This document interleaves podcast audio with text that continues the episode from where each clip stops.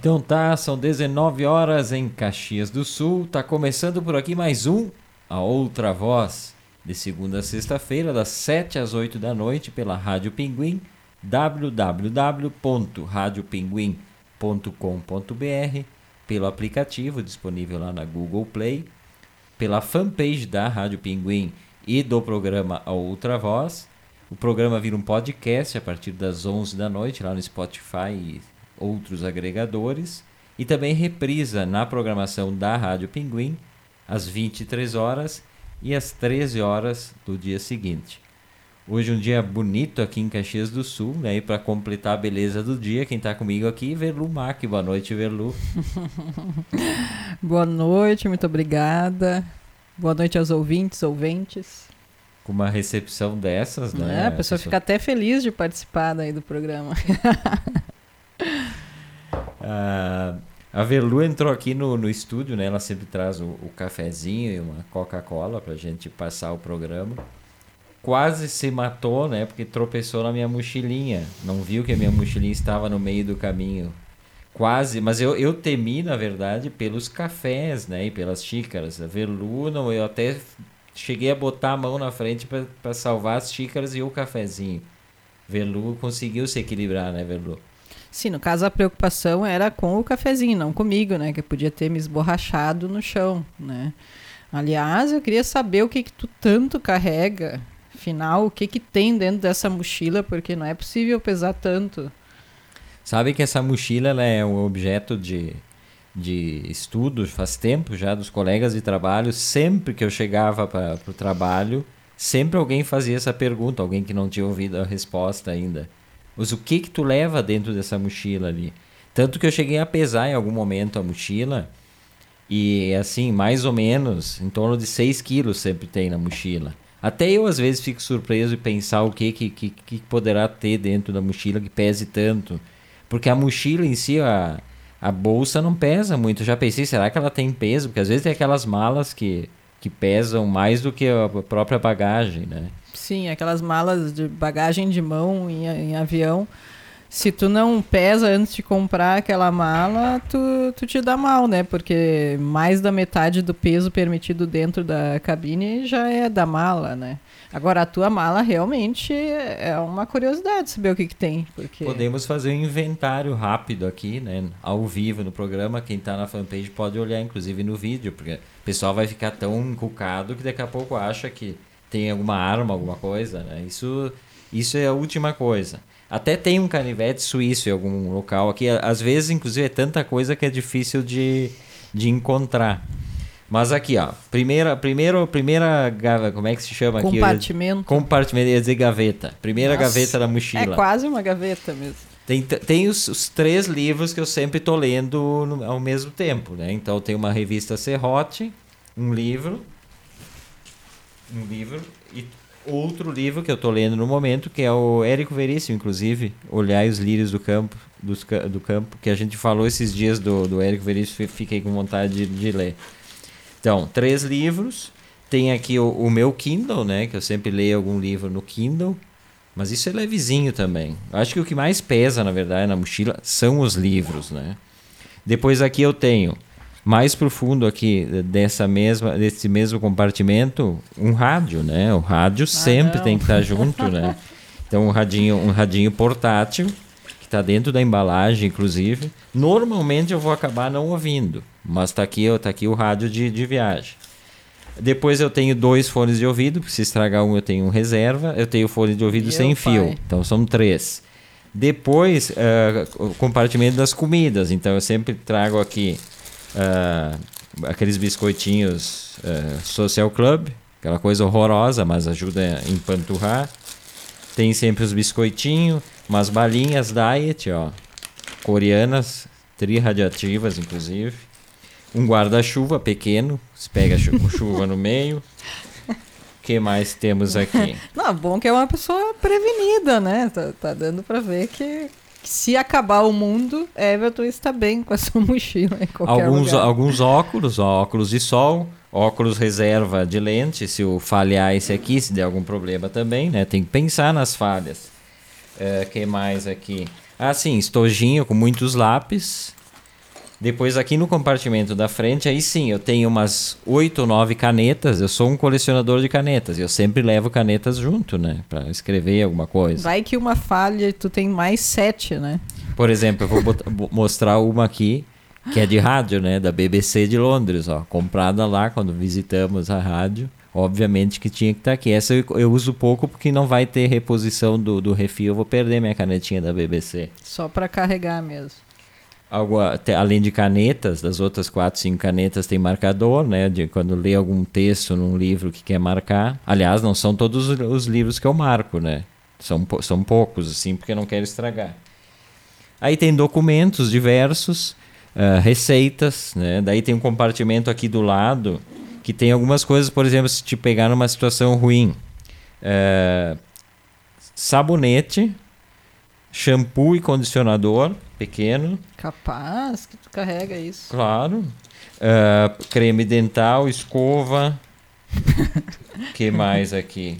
Porque a Velu tá rindo, as bolsas de mulher são pior, eu acho. Oh, creme para as mãos, que eu resseco muito as mãos. Todos os remédios que eu tomo para diabetes, pra, levo também remédio para enxaqueca, caso tenha uma crise no meio do caminho. ah, remédio para anti-inflamatório. Ah, então tem uma, uma grande quantidade de remédios, duas ou três escovas. E aí do outro lado também. escovas de dente, porque de cabelo não, né? Não, de cabelo não. Isso não. Jamais. Essa eu não uso. Isso- Essa não tem utilidade. alguns caderninhos para anotar, por exemplo, viu, viu a dica, ouviu a dica de um filme ou tá lendo um livro e eu, eu viu alguma citação que interessa, então eu tenho dois caderninhos desses, né? Inclusive eu vou abrir aqui para ver o que está anotado aqui. Normalmente só vou, olha aqui, ó. Ah, São Paulo, restaurantes, dicas de restaurantes em São Paulo. Aí tem aqui Musa, Cantina Castelões, aquela pizza maravilhosa. É, exposições no momento que foi foi o momento que a gente foi para São Paulo as exposições que estavam acontecendo. É, aqui ó Caixa Cultural Tom Zé 80 anos.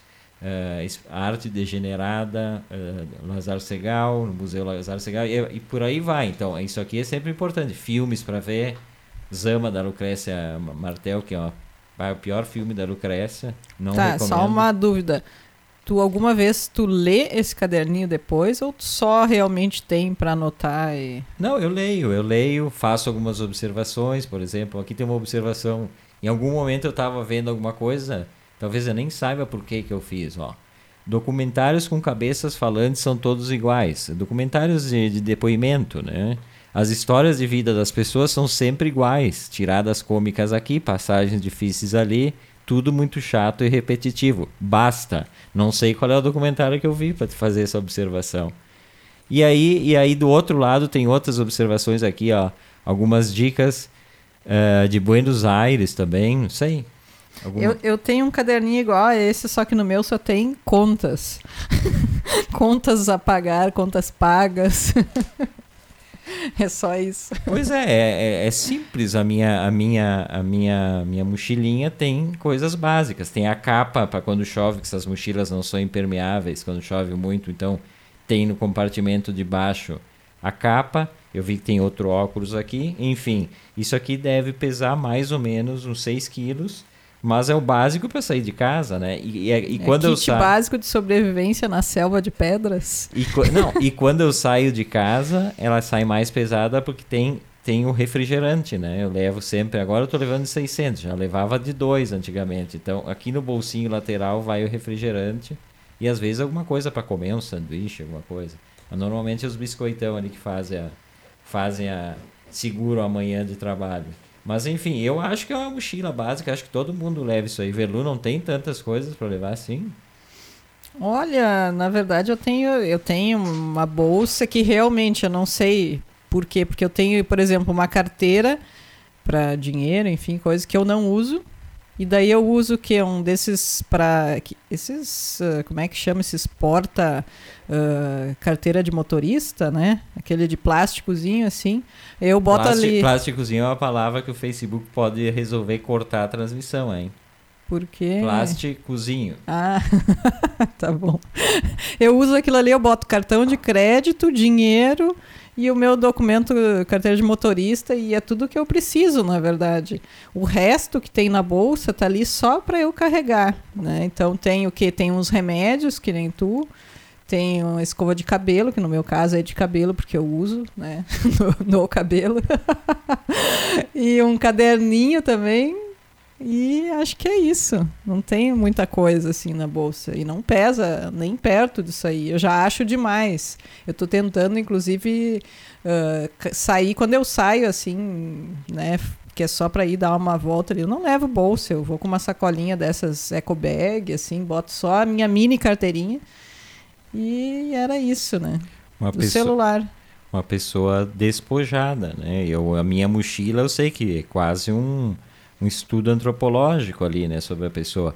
Talvez uma coisa um pouco uh, infantil, né, de, de, de, de, levar os seus brinquedinhos, talvez, né, não quer crianças quando vão nos visitar outras pessoas que os pais levam, sempre levam uma mochilinha com vários brinquedinhos. Talvez não queira, querendo ser separados os brinquedinhos, aí o rádio, os livros. O livro até eu leio, o rádio eu sei que normalmente eu não vou ouvir. Ainda tem o celular, que daí o celular vai no bolso. Mas tem, acho, algo isso de, de infantil mesmo, tô falando sério. E, e algo meio nômade também, né? De alguém que, que, que gostaria de, de não ter um lugar fixo. Então, onde vai, leva suas coisas. Não sei, vamos ver o que, que nossos ouvintes estão dizendo aqui, né? O Miguel Luiz Troy já tinha chegado lá no início da transmissão, dando boa noite, Everton e Verlu. O Luiz Marasquim Abrianos também deu sua boa noite, Everton, Velu e Old Dog. Boa noite, gente. Ele botou assim: os cafezinhos não se machucaram? Não, os cafezinhos, não, graças a Deus, foram é. salvos na, na, na, hora. E aí o Luiz botou que é uma maldade com a Verlu. Aí o, o, o, o Christian Heck de Lima, ó, oh, o Christian nos ouvindo aí também. Vejo o Christian, seja bem-vindo também, né? Ele botou: uh, Eu amo os livros do Veríssimo. Terminei recém o Incidente Antares. Maravilhoso, né? Uh, o Luiz Marasquim também, belíssima obra do Veríssimo, né? Olhar os Lírios do Campo. Tá, tá ótimo o livro. Eu nunca tinha lido, confesso que esse eu não tinha lido. Uh, o Christian botou que essa mochila é uma casa.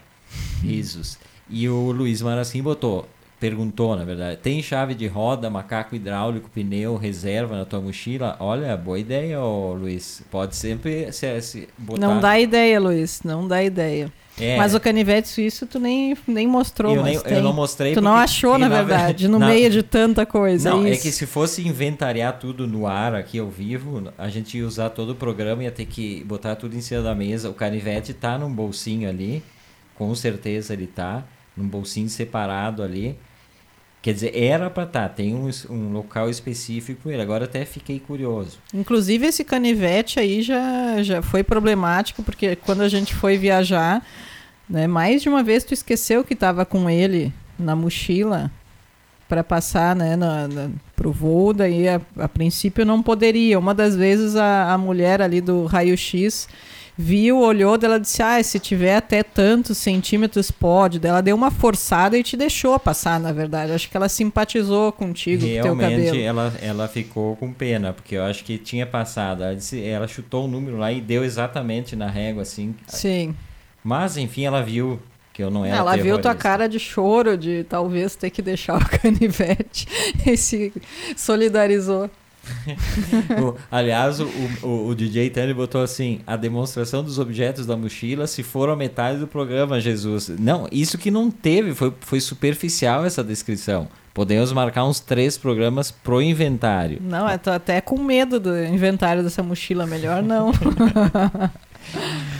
Esse é outra voz desta segunda-feira e o Everton Rigatti Verumac até às oito batendo aquele papo. Arte, cultura, comportamento e mais um montão de coisas que vão pintando durante o programa, né? Velu sempre, sempre muito, muito dramático. Sempre surge alguma coisa antes do programa que eu tenho que comentar no início, né? Uh, eu vou te perguntar uma coisa, Velu. Se eu te convidasse assim que terminar o programa, né? Fazemos o programa, subo ele pro Spotify. A gente sai para comer um sampuru. Topas? Um sampuru. é o que? Um peixe? Tem, tem nome que parece de peixe. Tipo bacuru, sei lá. Não, eu posso te perguntar então o que, que tu imagina. Tu imagina um peixe, o sampuru? É, sampuru pra mim parece nome de um peixe. Bom, o pioneiro do, do sampuru, o cara que inventou essa parada aí, é o seu Taziko Iwasaki. Ixi.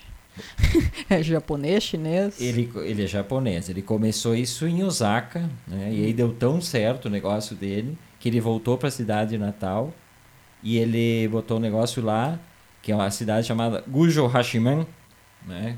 Eu, eu falo ligeirinho para o pessoal pensar que eu falo japonês. Uhum. E aí essa cidade acabou virando um polo desse tipo de negócio aí. Né? Mas tudo por conta do, e é do uma, seu pioneiro. uma cidade que tem mar? É, porque daí eu acho que é um peixe ainda. Na verdade, o, o sampuru, ele vem, o, sam, o sampuru vem do, do inglês do sample, sample, que é a amostra. Sample, né? amostra. É. Amostra, né? E o que, que é o sampuru?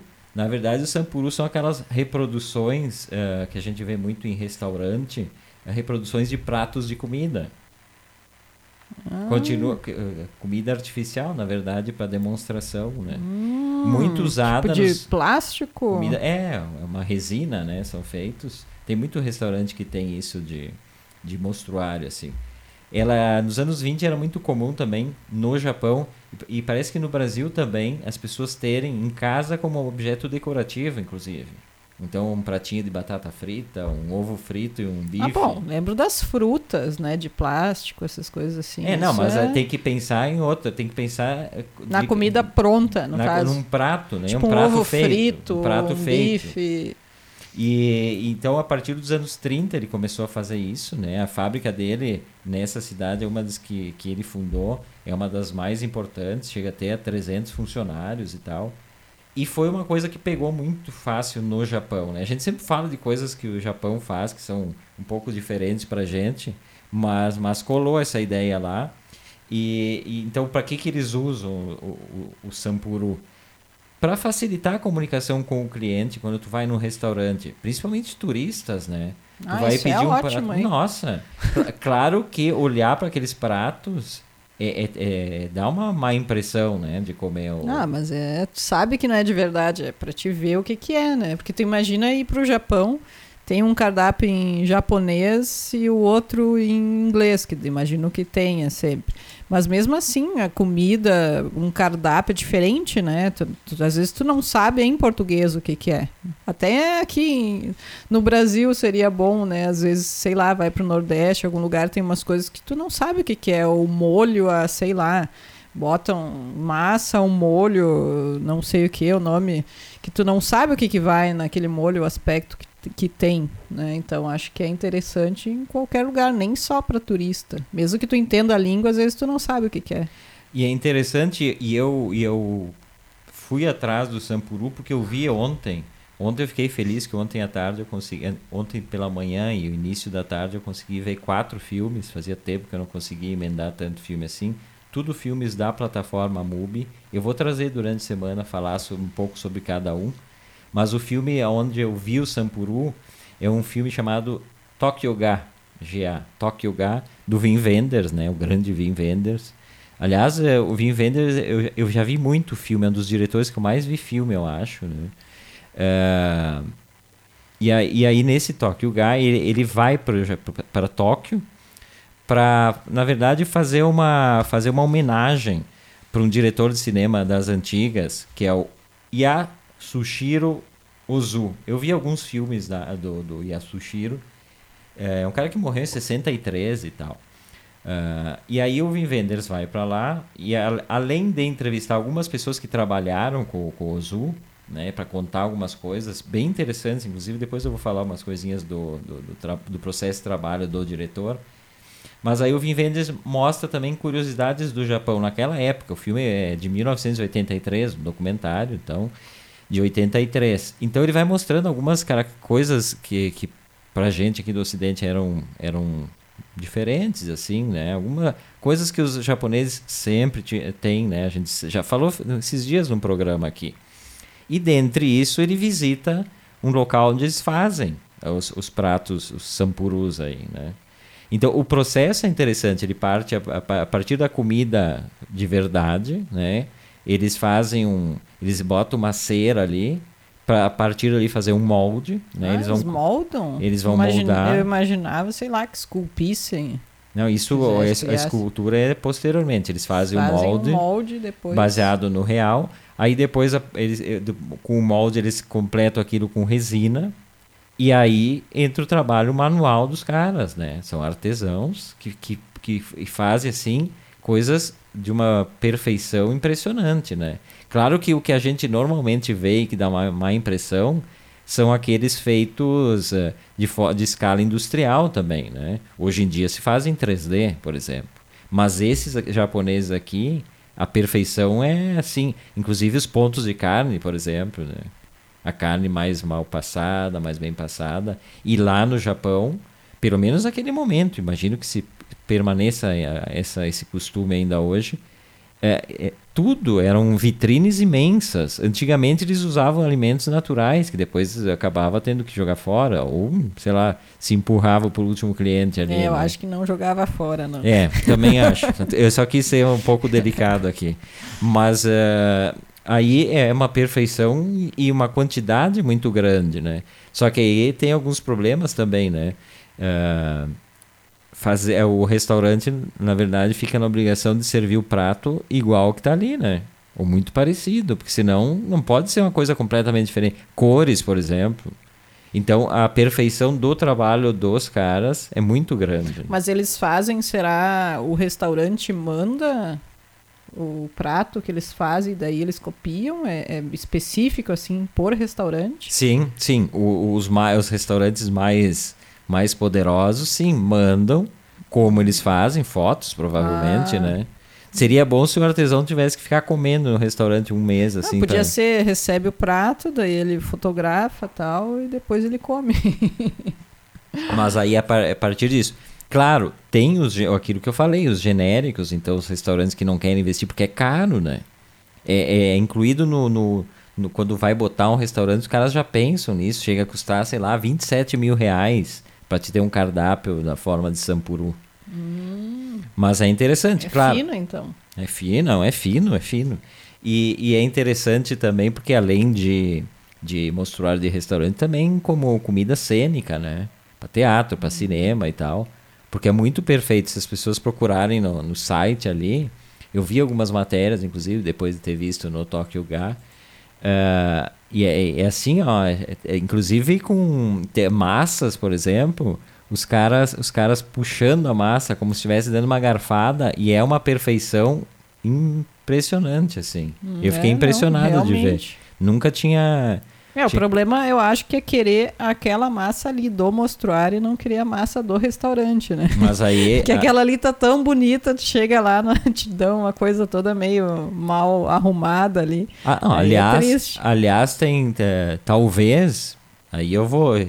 Eu vou tretear aqui, né? Talvez o sampuru seja mais delicioso que comida integral, né? Comer um sampuru talvez tenha até um gostinho melhor. E eu diria para Bela Gil: podemos substituir esse, esse pepino sem graça aí por um pepino de sampuru, que talvez seja mais delicioso. Mas pra ti não faz diferença porque tu não vai comer nenhum dos dois. então, o qual, como que tu vai saber qual que é mais gostoso? O, o Luiz Marasquim botou aqui, ó. Sampuru deve ser ótimo para emagrecer. Provavelmente, Luiz, se a pessoa tiver uma dieta só de sampuru, Nossa, tu vai imagina os nutricionistas descobrindo sampuru agora no Brasil. vai. Vamos botar um restaurante sampuru. Vamos botar uma sociedade. Delano Pieta pode ser sócio também, ó, se ele está nos acompanhando aqui. Ah, restaurante Sampuru. Vai, isso combinaria de forma excelente com uma coisa que eu vi esses tempos, que é eles vendem um negócio que é só o cheiro do cacau. Pra quem tá de dieta e não pode comer chocolate. Aí eles vendem um produto que é só o cheiro do cacau. Tu não come, só cheira. Então poderia vender esse produto que é de sobremesa, né, que é o cheiro do cacau. E o prato principal poderia ser um sampuru. É, pessoa zero calorias, realmente não engorda. 100% intoxicação de tintas e outras coisas ali que vão.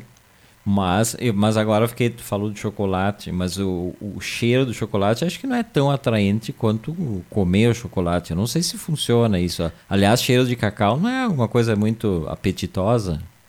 Não, o cheiro do cacau é bom.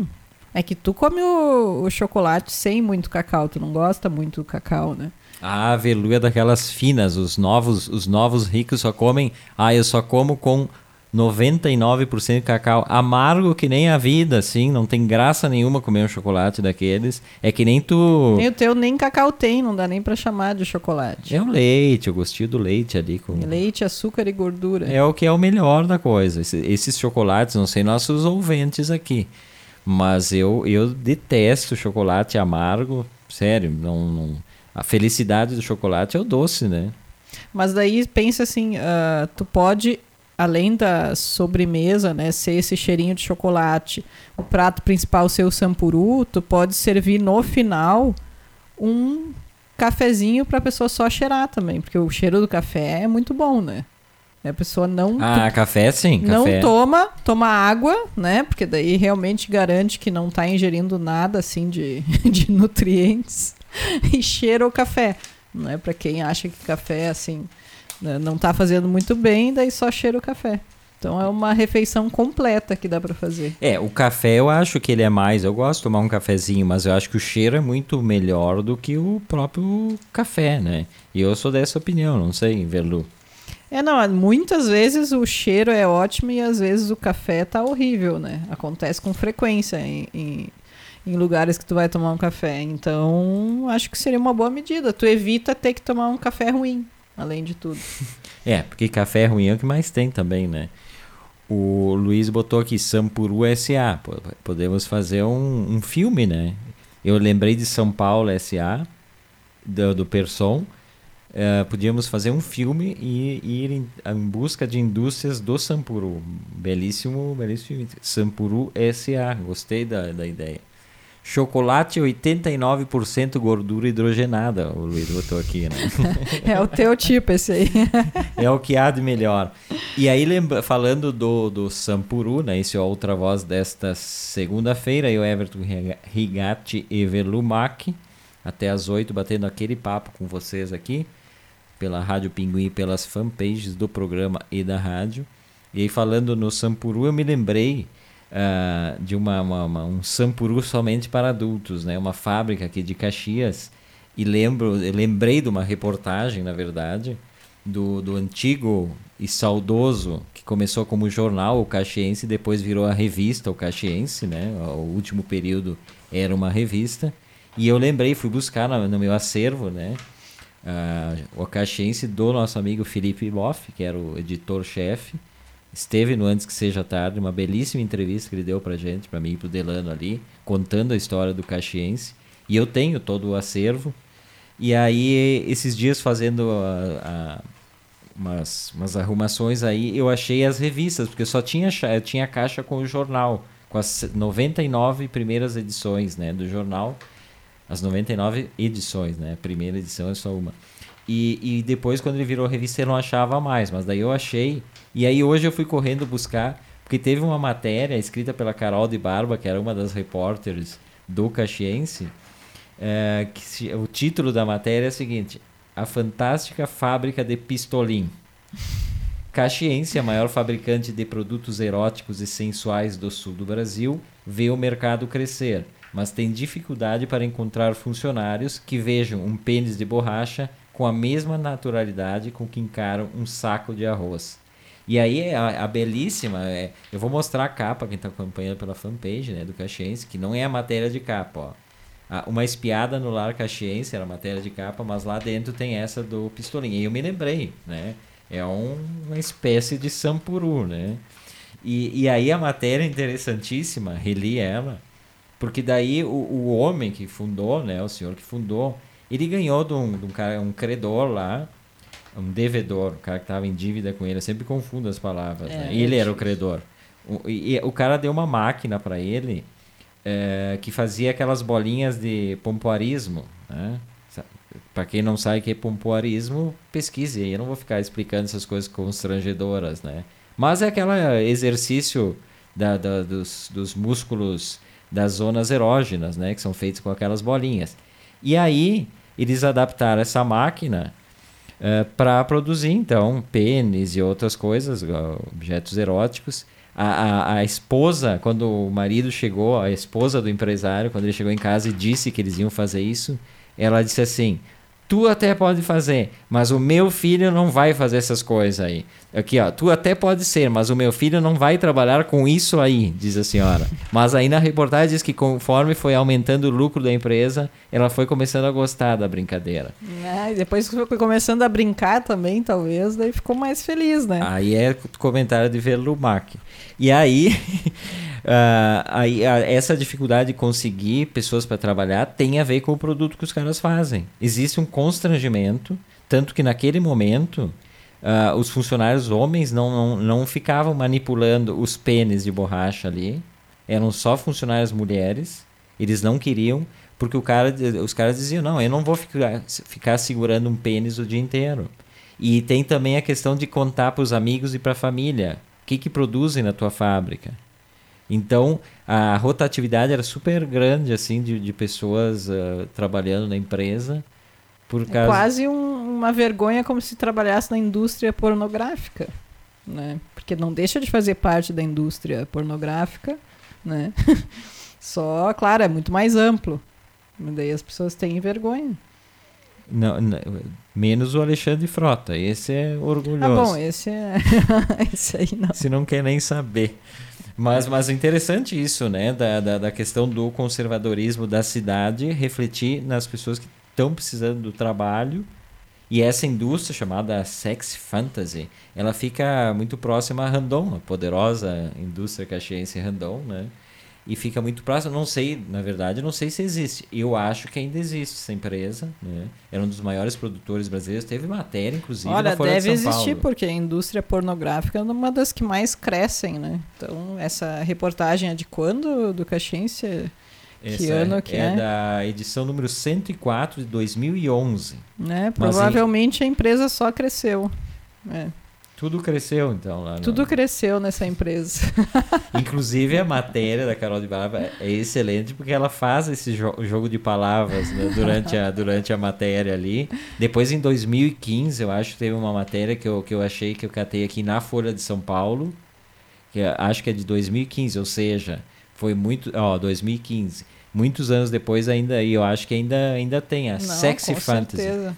E aí a gente fica pensando, né? Tem, tem, tem, várias indústrias e coisas que a gente não imagina, por exemplo, o sampuru, os pênis e outras coisas que a gente não. coisas de, que a gente não imagina. Não, e né? produtos inusitados que tu, né? Tu, tu, pensa, tu olha assim, às vezes, alguma coisa. Uma coisa bem legal para ver esses produtos que tu não imagina quem que inventou e para que e se vende é tu pegar, entrar no AliExpress e começar a pesquisar coisas, né? Daí eles começam a te sugerir umas coisas que tu olha assim, tu pensa, nossa, nunca tinha pensado que existisse uma coisa dessa. Eu lembro que não faz muito tempo me apareceu uma sugestão ali de, de coisa para comprar. Era um travesseiro avestruz, se chamava, né? Então é o que eles fizeram uma startup e, e, fizeram tipo um fundo assim de colaboradores para conseguir produzir o travesseiro avestruz, que é o que basicamente? É um travesseiro que tem um furo, né, que tu coloca a tua cabeça. Aí tu tem um buraco aqui assim para te conseguir respirar, é todo acolchoado assim, né, tipo uma almofada, um travesseiro mesmo.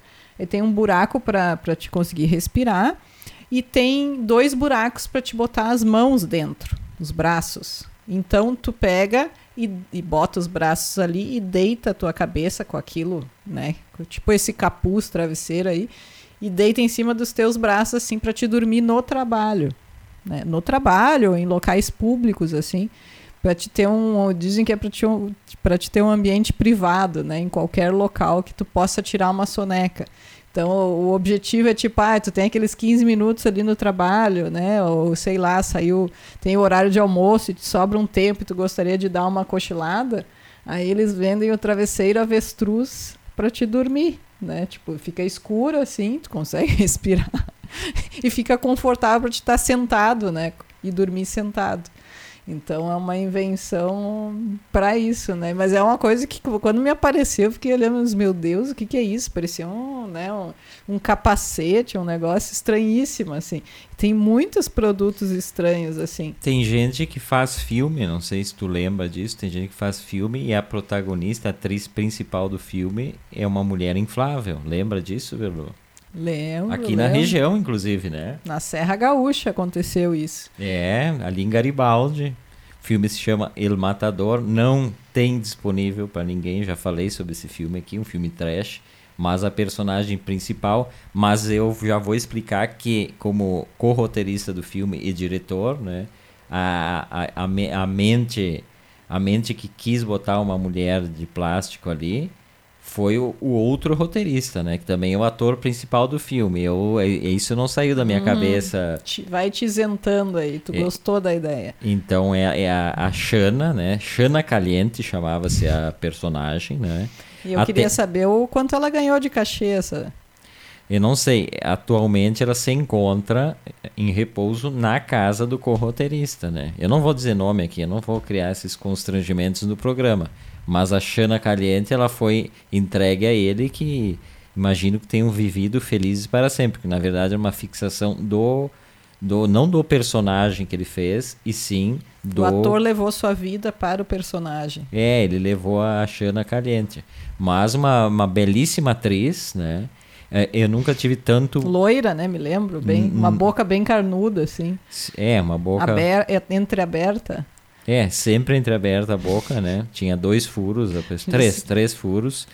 E mas uma atriz assim, a melhor atriz com quem eu já nunca trabalhei. Nunca reclamou de nada, Nun, parece. Nunca, nunca, nunca fazíamos todas as coisas que queríamos e ela nunca reclamou. E assim. ela não comia também nada assim, né? Nenhum uh, nenhum lanchinho, um sanduíche, nada. Ela não, não fazia questão. Só sampuru, acho mesmo. É, eu acho que que, que ela, ela gostou do trabalho, não fez mais nenhum. Talvez possamos fazer um, um segmento do filme, né? Mas no final do filme ela estava já com problemas, foi para borracharia fazer alguns pequenos concertos, concertos porque estava vazando.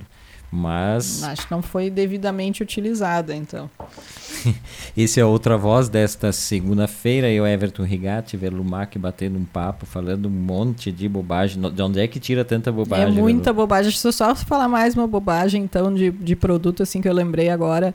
Uh, me apareceu também esses tempos um, uma tampa de vaso que tem acoplada, né? Tu senta ali no vaso, no banheiro e tem acoplada na tampa uma balança. Tu acredita? Para saber quanto tu defecou? Aí eu não sei se tem alguém que tem a fixação de saber, tipo, senta, tá pesando tanto, depois que, que vai aos pés. Aqueles tá... assim, caguei tantos quilos, sai do banheiro faceiro. 252 2 gramas mais leve. Aqueles que saem do banheiro batendo na barriga, assim, orgulhosíssimo, né? Orgulhoso do que do, do produto que, que, que deixou lá, né? Hoje eu tô bem, vamos, vamos comer fora hoje que eu tô bem. Foi tanto, mas essa é essa é, é realmente é uma coisa inusitada, né? Eu vi, eu vi esses dias para vender também, eu fico pensando, quem que inventa isso? era uma espécie de cadeado para Nutella, para o vidro de Nutella. Então era um plástico que tu botava em volta da tampa e tu metia um cadeado ali. Mas, mas... Tem gente que coloca cadeado na geladeira, né? É comum. É sério isso? Isso nos filmes. Não, mas tem, tem gente que coloca cadeado na geladeira. Gente louca é o que não falta no mundo, né? Isso não dá para, isso não tá em falta, mas tem. Tem geladeira com cadeado. Mas quem é que vai comprar? Tá no Mercado Livre, pode procurar ali. Cadeado para Nutella. Aí eu me lembrei dos telefones. Quem não lembra dos telefones antigos, nas empresas principalmente, que tinha um cadeado que bloqueava o, o, o disco lá, né? Onde é que tu ah, discava. Pra rodinha aquela que girava. Isso, assim. tinha o cadeado. E aí tu ah, botava... isso eu nunca tinha visto. Hum, mas isso era muito comum, principalmente empresas, tinha algumas casas que também tinha, que não sei para quem que era, quem é que ia ligar, né? Mas aí ele bloqueava, tu não conseguia. Aí a técnica para burlar isso era simples. Ali onde tinha, tu levantava o fone do gancho, aqueles dois, dois, Uhum, do- dois anteparos assim, que tu sim. apertava, era só tu bater rapidamente o número ali, funcionava. Tipo, 190, polícia. Dava um toque, nove toquezinhos rápidos assim. E aí, não, não me lembro, zero também tinha uma codificação. Mas tu conseguia fazer ligação. Olha, burlando a loucura dos outros. Cansei é, de é só fazer isso loucura. Cansei de fazer isso. E aí. outra, outra coisa que eu vi e que eu acho que o Dulizinho não aprovaria, mas, né, dá pra tentar de repente. Eu já vi pantufa pra cachorro, tá, que é tipo um esfregão, sabe aqueles esfregão que é um monte de tipo uns cabelinhos assim, aquele esfregão cabelinho que tu usa em vassoura, essas vassouras pra limpar o chão, né? Aí tem umas pantufas pra cachorro que tu bota nas patinhas dos cachorros pra eles, quando estiverem andando dentro de casa, ficarem limpando a casa ao mesmo tempo. tu imagina? Eu já tinha visto pra pessoas isso. Já tinha achado bizarro. Mas quando eu vi que existia pra cachorro, aí eu achei realmente que pensando, ah, quem, quem que pensou numa coisa dessa? Só que imagina a Duduli, né? Não, não, não vai adiantar nada. é- Tem que ser uma mini, mini pantufa. Vai levar dois anos pra limpar a casa. A não ser que seja um tapete integrado às quatro patas. E aí que seja grandão assim. Ele mal consegue caminhar, mas vai ele Coitadinho, tem que ir puxando pela coleira e ele vai limpando. Daí acho que seria uma boa. é. E bebedouro pra, pra beber na cama. Tipo de, de, de cachorro, tu já viu o bebedouro de cachorro, né? Ou de gato, aquele que só um biquinho assim. Vai ping... Sim, vai chupando. ali. É. Existe isso pra criança, tu acredita? Tu bota no berço, assim, na caminha. É um bebedouro pra beber. Eu fiquei pensando, quem é a criatura que vai botar um bebedouro não vai estar ali pra dar pra criança? Bebedouro para beber.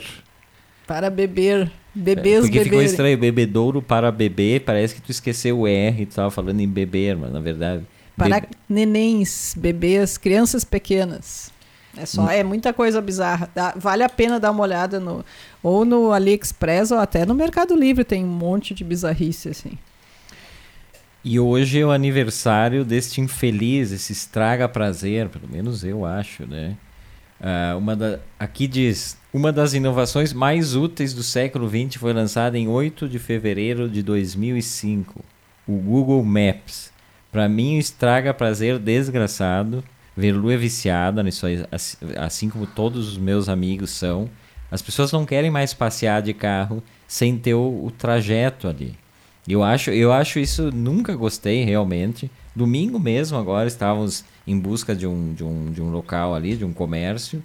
E aí eu disse pra Velu, vamos passear e vamos achar ao natural. E ela já se coçando com o celular ali e tal. Tu não quer que eu procure? Eu não, digo, o pior de tudo é que eu tinha esquecido o meu celular. Eu queria o celular dele para poder pesquisar e daí ele não me deu logo, né?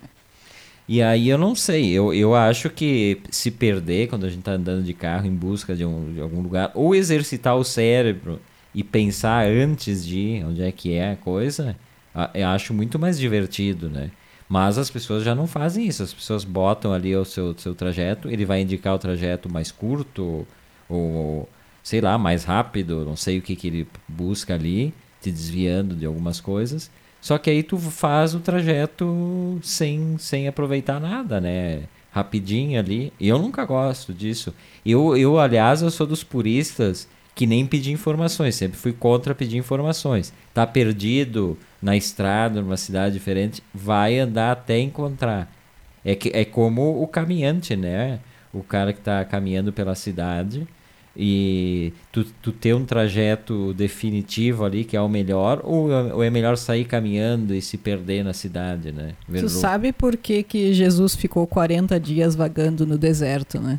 Eu nem sabia que ele tinha ficado 40 dias vagando. Antes da Páscoa, os 40 dias que ele fica no deserto, não Ah. sabe nada do. Não sei, Não, não sei. teve uma educação religiosa, apesar de agora não ter religião, tu deve ter tido. Tive, mas É não que eu estudei em colégio católico, né? Então eu, eu tive esse ensinamento aí.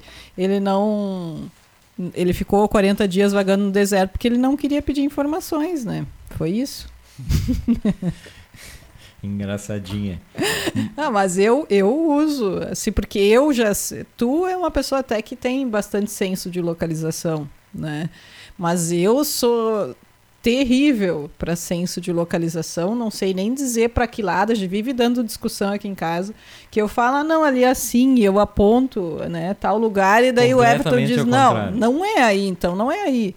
Né? Então eu, eu não consigo ter essa ideia de localização. Então, se eu tenho que ir num lugar que às vezes eu até, né, mais ou menos sei, mas eu vou errar muito até chegar no lugar. Mas aí e daí, se eu não tenho muito tempo, se eu estou com pressa, que normalmente a pessoa está com pressa, né? Ou também não quer ficar pegando trânsito no centro, digamos, né? Não quer perder esse tempo aí.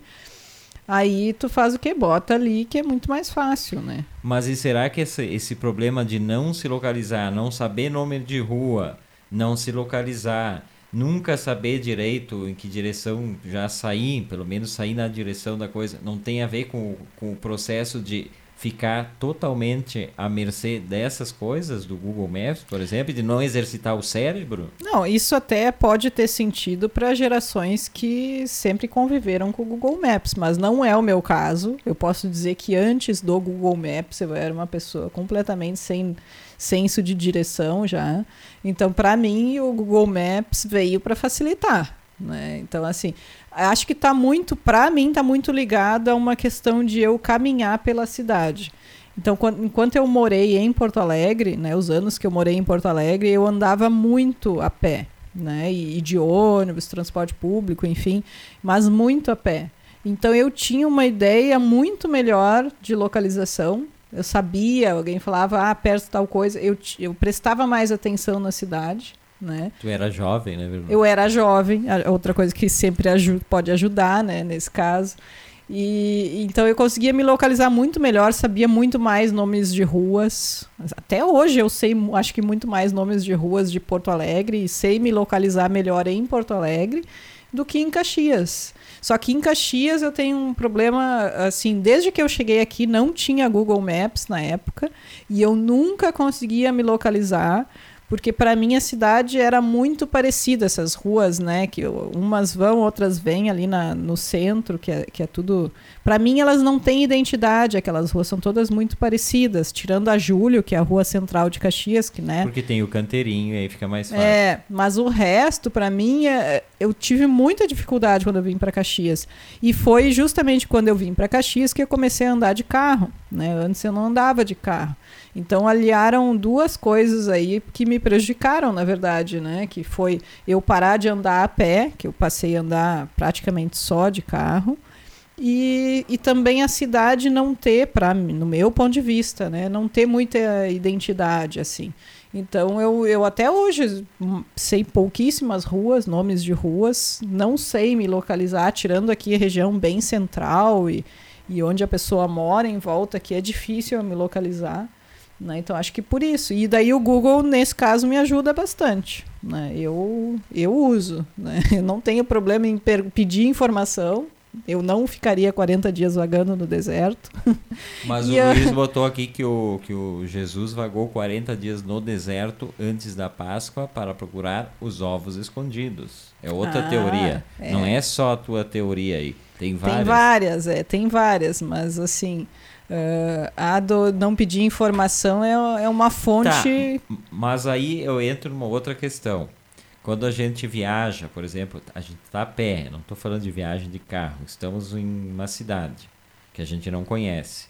Aí tu sempre tem aquela ideia de querer estar tá o tempo todo olhando, ah, vamos, vamos caminhar aqui por, sei lá, vamos falar de Buenos Aires como sempre, né? Ah, eu achei um restaurante aqui em Palermo legal. Mas aí tu já traça o, o caminho. Eu não vejo necessidade. Eu acho que aí é pior ainda quando a gente está Ah, daí acho que já é porque tu te acostumou um pouco, né, com a tecnologia. Facilita realmente, porque, sei lá, tu pesquisa um restaurante, já, tá, já são duas horas da tarde, tu tá morto de fome, né? Já, tá, já não tá com aquele bom humor, né? Normal, assim. Então tu acha um restaurante ali que é bem avaliado, tal, tem uma comida que te agradou e tu quer ir, pensa em ir naquele, né? Tu não vai perder mais meia hora, uma hora procurando o restaurante. É melhor tu ir num caminho mais curto. Agora já se tu tá andando a esmo, mas a gente faz muito isso, né? De andar ficar andando pela cidade, daqui a pouco encontrar alguma coisa que goste, eu acho bem legal também. Mas acho que tem situações e situações. Situações mesmo viajando, que é legal tu usar, né? E situações que, que realmente tu tem que esquecer um pouco o celular. Daí tem que saber moderar aí e usar com né, moderação o celular. Bom, este senhor chamado Google Maps, Maps está de aniversário. Depois tem o Waze, né, que é o concorrente dele também. É um pouquinho mais simpático, né? Eu uso, na verdade, eu gosto do Google Maps, só para terminar aqui. Eu gosto de passear às vezes, né, aí com a Street View, né, não com o mapa. Em cidades, por exemplo, esses dias a gente teve uma uma ouvinte portuguesa aqui que nos falou da sua cidadezinha durante o programa. E aí eu, eu fiquei caminhando pela cidade com o Google Maps. Aí é a parte mais interessante dele, né? Mas claro, obviamente que eu estou falando tudo isso, ele tem uma importância muito grande, né? E outro aniversariante de hoje, um dos maiores fotógrafos, considerado um dos maiores fotógrafos brasileiros, né, Velu? É, Sebastião Salgado, né? Nasceu em 1944, no dia de hoje, eh, numa lugar chamado Vila de Conceição do Capim. Olha que nome para um lugar que, que o cara nasceu. E uma particularidade que eu não sabia dele, uh, ele é formado em economia. Eu, eu, não, eu, não, sabia que ele era formado em economia, formado com pós-graduação, né? Não é só simplesmente uma graduação que ele fez, ele, ele seguiu estudando em economia e tal. Tanto que saiu do Brasil, né? Foi para Paris e lá ele também estudou, né? Então, é uma coisa que eu realmente não sabia dele. Para mim, ele sempre tinha sido não, fotógrafo. Não, isso, isso eu conhecia, essa história da, do economista Sebastião Salgado, sim. Até acho que explicou um pouco né, o viés da fotografia dele, depois que eu soube disso, é, me, me, tornou mais claro assim realmente os interesses né, e o tipo de fotografia que ele faz, que é muito ligado né, a denúncias da exploração, exploração do trabalho, do né? trabalho denúncias sociais mesmo, né, de mazelas do mundo, enfim. Então peguei alguns dados, por exemplo, o primeiro livro dele, né, foi o chamado Outras Américas, em que ele mostra, uh, no caso, a, a, população pobre, né, da, das Américas aqui, que, que nunca foi, nunca tinha sido tão retratada assim e principalmente da América Latina, né, que ele mostra. Então, é o primeiro livro de fotografias dele, né. Uh, ele teve vários livros, né. Ele cobriu a seca no norte da África. Ele trabalha com várias instituições, assim, tipo Unicef, Médicos Sem Fronteiras, né quando ele fez essas fotografias na África, ele estava acompanhando o trabalho dos Médicos Sem Fronteiras. Né? Então, ele faz esse acompanhamento e registra, né? documenta eh, esses trabalhos. Também tem uma série dele que ele documenta trabalhos manuais em todo o mundo né? Então, agricultores, né? É belo esse trabalho. Eu já vi esse trabalho, eu acho bem É, um, é um, um, um, número grande de anos ali que ele ficou documentando esse tipo de trabalho, né? Esses trabalhos manuais. E tem um livro também sobre isso. Esse uh, livro eu já peguei várias vezes na mão, mas o preço nunca está adequado ao, ao orçamento. Né? É, são bem caros os livros dele. Tem um outro livro dele trabalho dele que acho bem interessante também, que são os desalo desalo desalojamentos em massa, né? os êxodos das pessoas que têm que fugir de guerra, de fome, de miséria, enfim.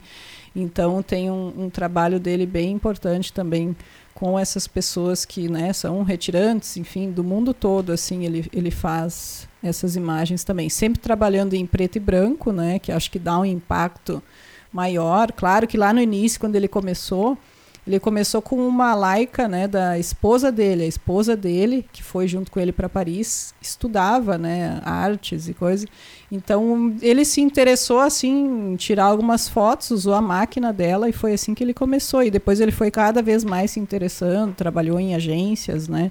Uh, até anotei aqui na Magnum, na, na Gama, na Sigma, ele trabalhou para essas agências.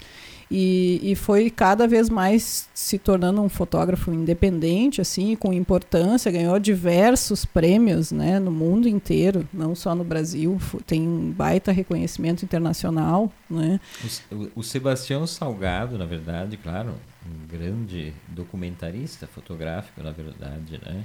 Uh, tem aquelas, aquela, aquele trabalho dele no, nos garimpos, por exemplo, na Serra Pelada, Sim. Uh, são, são, são imagens assim, impressionantes. Uh, mas o Sebastião Salgado é aquele exemplo de artista que ele se torna uh, muito mais famoso do que a obra. E aí ele começa a dar uma certa dar um certo incômodo, porque o Sebastião Salgado, se tu for perguntar para qualquer pessoa, ai, qual é a tua referência em fotografia? Ah, Sebastião Salgado. É como a Frida é para arte, né? As pessoas que não não consomem arte, elas têm alguns nomes guardadinhos para citar quando, quando são, são expostas a alguma situação desse tipo. Ah, e o Sebastião Salgado, para mim, é um desses. E ele acaba se tornando muito popstar, me parece. Né? Tem, o, o Brasil tem fotógrafos impressionantes, assim. Uh, e aí, por exemplo, o Miguel Rio Branco, ele não tem tanto reconhecimento quanto o Sebastião Salgado. O Sebastião Salgado é pop. Né? O artista que se torna muito pop é ruim para. Eu sempre acho que é ruim, não para o bolso dele, mas para a carreira artística, acaba hum. trazendo alguns problemas, me parece. Não sei se no caso dele trouxe problemas. Acho que no caso de ele ter bastante reconhecimento, né? Não é como se ele fosse, sei lá, um Jeff Koons ou alguém que, que usa realmente da imagem pessoal dele para promover. Na verdade, ele se tornou muito conhecido pela fotografia, pelo trabalho dele. Né? Aí depois, se tem uma certa confusão entre as coisas, acho que. Não, mas tu entendeu o que eu estou falando? Essa coisa de uh, cinema. Ah, e qual é o cineasta que tu. tu é, ele virou uma referência, né? Porque ele realmente acho que é o fotógrafo mais conhecido brasileiro, né? Com maior reconhecimento internacional, fotógrafo brasileiro com maior reconhecimento internacional. Então, obviamente, ele vai ser muito citado, ser usado como referência para as pessoas. Mas eu digo inclusive para pessoas que, que, que não nunca viram uma foto do cara. Entendeu? Também, mas existe uma idolatria. A Frida Kahlo para mim é um exemplo típico disso existe uma idolatria pelo trabalho porque se torna pop. Aí qualquer um nunca viu, nem sabe quem é, mas aí se cita isso. Não é? Bom, mas daí não é culpa dele, né? Que, que isso o, aconteça. O, o, quanto de um artista assim importante é, é marketing, o quanto é talento. O cinema hollywoodiano a gente sabe que 50% do orçamento é gasto em publicidade. É por isso que o cinema hollywoodiano é o que é. As pessoas são induzidas a ter que ver os filmes. Para o artista também eu acho que tem isso, né? Eu digo para artistas vivos, artistas depois de mortos, aí é diferente essa, essa coisa. Mas artistas que no seu tempo de, de vida se tornam popstar, assim, Romero Brito... Ah, se, aí né, não dá para comparar uma coisa com a outra. Porque o, o, o, não sei, o Sebastião Salgado, ele ele tem uma visão humanista e uma preocupação, e o trabalho dele uh, faz parte do que ele é. Né? Ele se tornou um pouco isso, e, e é uma coisa importante, eu acho. Eu, eu não sei, claro que ele ficou muito conhecido, claro que ele tem um grande reconhecimento, não sei o quanto ele trabalhou para né, aparecer, enfim, publicidade e tal, não sei também, pode ser que aconteceu.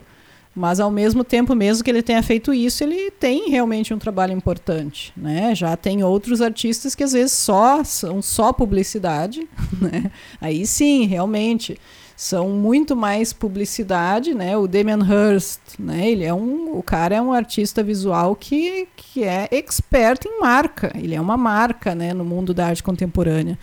Uh, e ele faz de tudo para isso. Né? Tubarão né? de um milhão de dólares, é isso? Não, é, é, mais já, né? Foi vendido, revendido.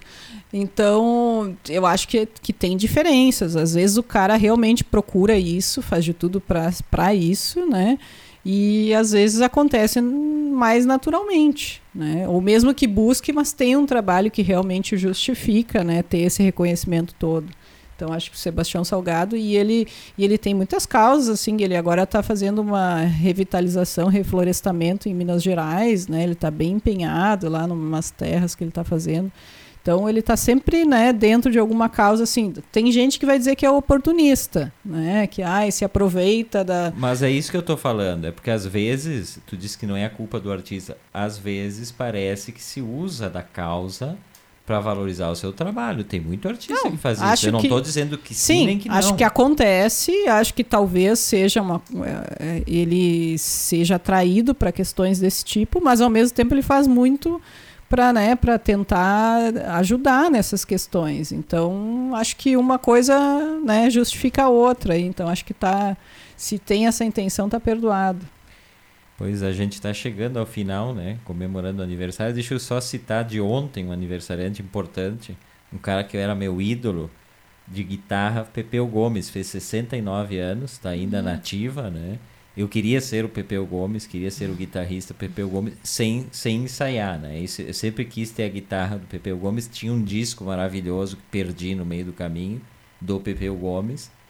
Ele foi considerado um dos maiores guitarristas brasileiros, né? Cara que tem uma um talento nato para guitarra. E eu queria ser ele, mas não, não deu muito certo. Muito talento e muito trabalho, muito estudo, né? Que é o Ver, que voltamos na quarta-feira. Amanhã tem Delano Pieta. Beijo. Beijão. Pessoal que nos acompanhou, aquele beijo. A gente está de volta amanhã. Eu e Delano Pieta. Tchau, tchau.